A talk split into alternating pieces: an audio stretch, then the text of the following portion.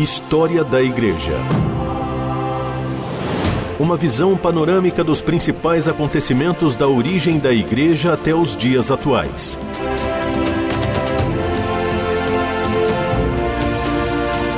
A apresentação do pastor e historiador Marcelo Santos. Olá, querido ouvinte da RTM, que alegria ter você mais uma vez aqui conosco no programa História da Igreja. Eu sou o pastor Marcelo Santos estou semanalmente com você aqui nesse espaço para compartilharmos um pouco mais acerca da nossa história. Se você quiser entrar em contato, dar a sua opinião, fazer contato, fazer uma crítica, faça contato conosco pelas nossas redes sociais, pelo nosso WhatsApp, enfim, pelas minhas redes sociais também. Vai ser um prazer compartilhar com você, ouvir você, tentar responder aí a sua dúvida, receber a sua crítica, a sua sugestão.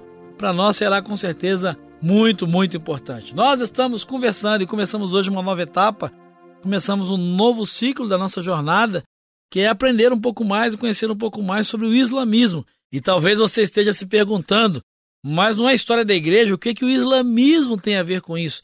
O islamismo ele tem um papel muito importante dentro da história da igreja, dos seus desdobramentos e daquilo que vai se tornar o cristianismo. Então vale a pena conhecer essa religião que tem um papel tão importante hoje no mundo como um todo. Você acredita que o islamismo já tem ultrapassado milhões de pessoas? E segundo alguns historiadores, ah, se mantendo o crescimento atual, muito em breve, de cada quatro pessoas na Terra, uma vai acabar se tornando muçulmana. Esse é um grande desafio. O islamismo ele possui uma boa estrutura organizacional, ele procura divulgar e propagar o Islã participando de organizações como a ONU, enfim.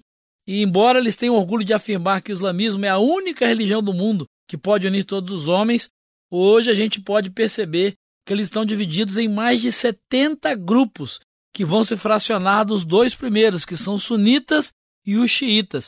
É isso que a gente vai começar a conhecer um pouco mais a partir de agora. A palavra islamismo ela vem de islão, uma palavra árabe que significa submissão, e foi usada pela primeira vez por Maomé, que é o grande líder e é o grande profeta do islamismo. Eles tinham uma organização política, né, antes mesmo do islamismo surgir, e a organização política dessa Arábia pré-islâmica, ela era uma primitiva estrutura de famílias que eram reunidas em clãs e tribos, que remete muito lá à questão do Antigo Testamento, à descendência de Abraão. Nos dias pré-islâmicos existiam vários ídolos que representavam deuses. E um desses ídolos era chamado Alá, que era provavelmente o deus tribal dos Coraixitas. Os Coraixitas abriram caminho para esse monoteísmo, adorando Alá como deus principal. Ele foi apresentado aos habitantes da cidade de Meca como o senhor do seu solo, a quem deveria entregar o dízimo das suas colheitas e os primeiros que nascessem entre os seus animais. É interessante que a gente vê um link muito interessante do islamismo com o judaísmo, e vale a pena recordar, vale a pena lembrar que os coraixitas eles vão ser os descendentes de Ismael. Por isso que na qualidade de pretensos descendentes de Abraão e de Ismael, os coraixitas vão nomear sacerdotes e guardas do templo para administrar as suas receitas. Havia uma minoria aristocrática da tribo que controlava o governo civil da cidade de Meca. No começo do século VI, os coraixitas estavam em duas facções, uma chefiada por um rico mercador chamado Hashim e outra pelo sobrinho que era muito ciumento chamado o Maia. Essa violenta rivalidade vai definir o futuro da história do Islã. História da Igreja.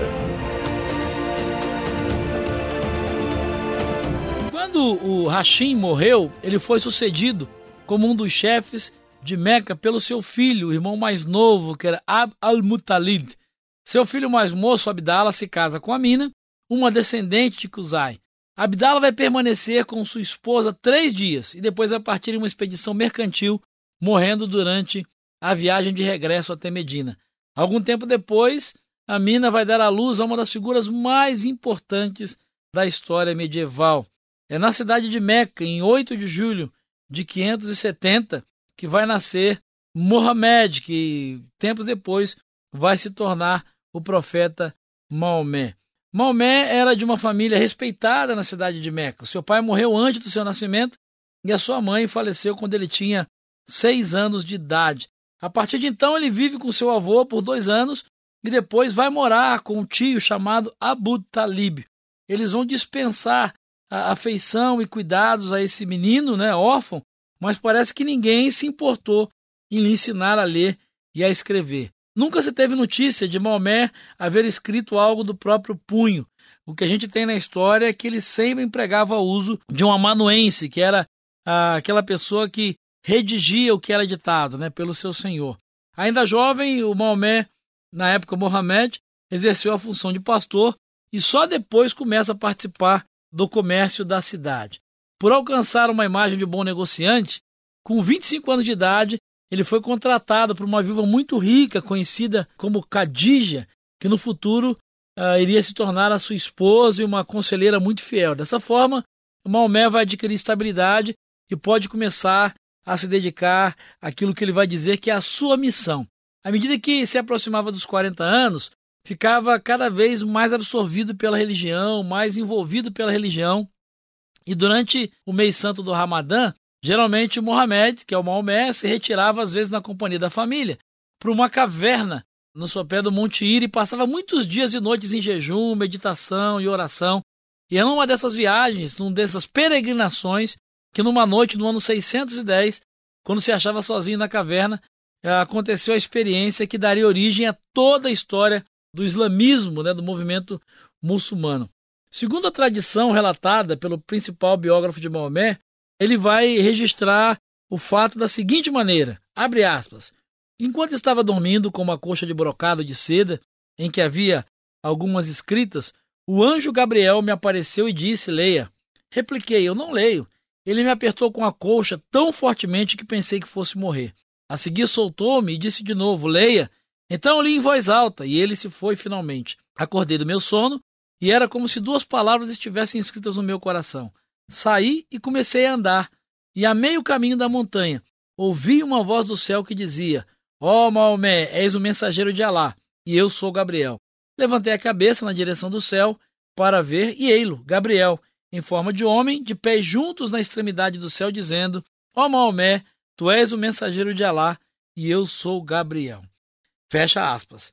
Ah, o que é importante perceber é que, apesar de afirmar que ele tinha recebido diretamente de Deus essa mensagem, Maomé, no primeiro momento, é muito tímido com relação a essa pregação e ele só vai se envolver definitivamente nesse projeto por conta do apoio da sua esposa e do seu primo, o Araca, que conhecia a escritura dos hebreus e dos cristãos e vai afirmar para ele que essa mensagem teria vindo de Deus. É muito importante, é muito interessante perceber é que o estilo das mensagens de Maomé era muito parecido com o estilo das mensagens da pregação dos profetas do Antigo Testamento. Ele declarava que não estava pregando uma nova religião, mas apenas continuando a revelação que Deus tinha dado aos profetas do Antigo Testamento e a Jesus no Novo Testamento, a quem ele considerava como um grande profeta, mas não uh, um ser divino.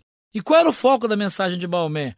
Era um forte caráter monoteísta, um conteúdo ético muito grande, especialmente no que se referia aos órfãos, às viúvas e aos pobres, e também a ideia de inferno e de julgamento.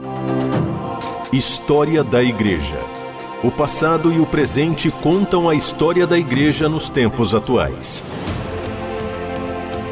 Essa mensagem, principalmente o monoteísmo né, e o combate à idolatria, vai incomodar os comerciantes da cidade de Meca. Era uma cidade extremamente religiosa, com muitos deuses, e eles vão começar a ser uma ameaça para Maomé, porque Maomé, com seu discurso, é uma ameaça para o comércio religioso da época. Nesse contexto, Maomé recebe é, um convite né, de, uma, de uma região, de uma cidade próxima, que é Medina, e ele acaba então se mudando e migrando para Medina. Ele manda primeiro os seus seguidores, depois ele faz essa viagem no ano 622.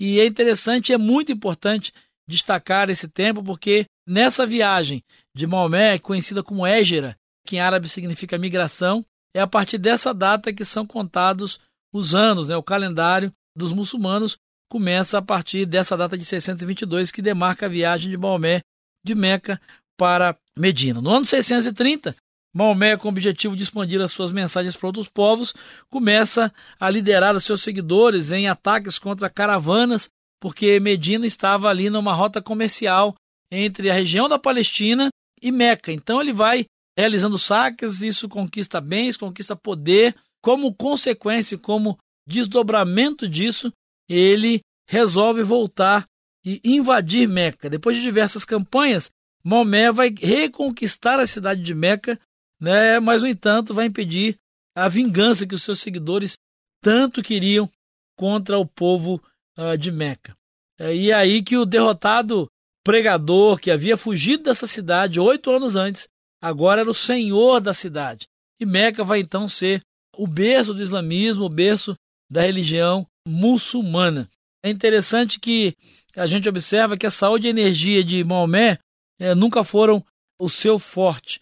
Aos 59 anos, ele começa a fraquejar, a desfalecer, começa a sofrer estranhas febres e ataques, e aos 63 anos, essas febres se tornam muito mais intensas. Durante 14 dias, elas vinham e desapareciam. Vale a pena observar que três dias antes de morrer, ele se levanta, caminha até a mesquita, né, e vendo Abu Bakr, que era o seu tio, dirigir os fiéis em seu lugar, se senta ao seu lado durante a cerimônia. Maomé né, morre em 7 de junho do ano 632, depois de uma longa agonia. E essa é uma informação muito importante, porque o próprio Maomé só viveu 10 anos dentro do islamismo, de 622 a 632. Na verdade, quem vai consolidar o islamismo, quem vai construir toda a história do Alcorão e todo esse processo são os califas. E quem são os califas? São os sucessores de Maomé. A palavra califa significa o califate sucessor. E essas expansões vão levar o islamismo àquilo que é hoje. Mas isso é uma outra história que nós vamos conversar no próximo programa. Até lá e que Jesus te abençoe. História da Igreja. Uma visão panorâmica dos principais acontecimentos da origem da Igreja até os dias atuais. Produção e apresentação: Pastor Marcelo Santos. Realização: Transmundial.